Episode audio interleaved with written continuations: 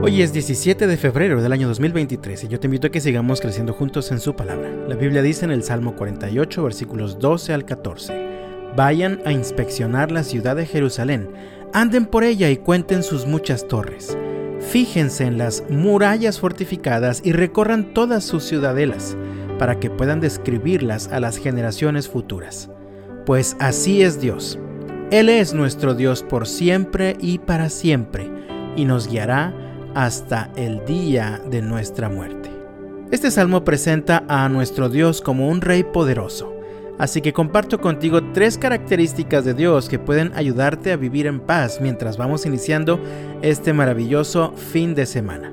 La primera es que tenemos un Dios grande.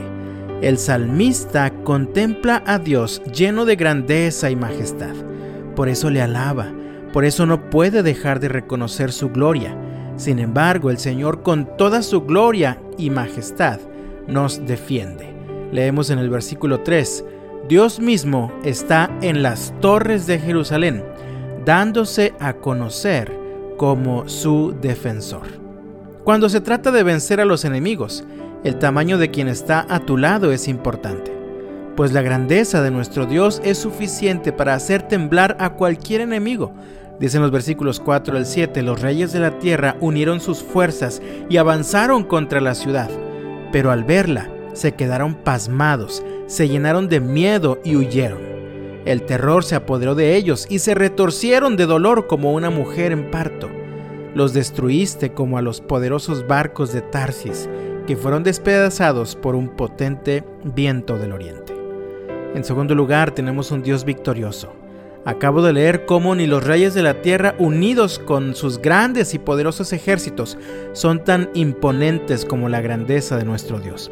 Nuestro Dios nos ha dado la victoria de todos nuestros enemigos. Él ha vencido incluso a la muerte y su poder. Y en Él también nosotros tenemos asegurada la victoria en medio de cada situación que se presente en nuestra contra. En el Señor hemos alcanzado la victoria. En tercer lugar tenemos un Dios fiel. Los judíos cantaban este salmo mientras iban rumbo a Jerusalén para las fiestas.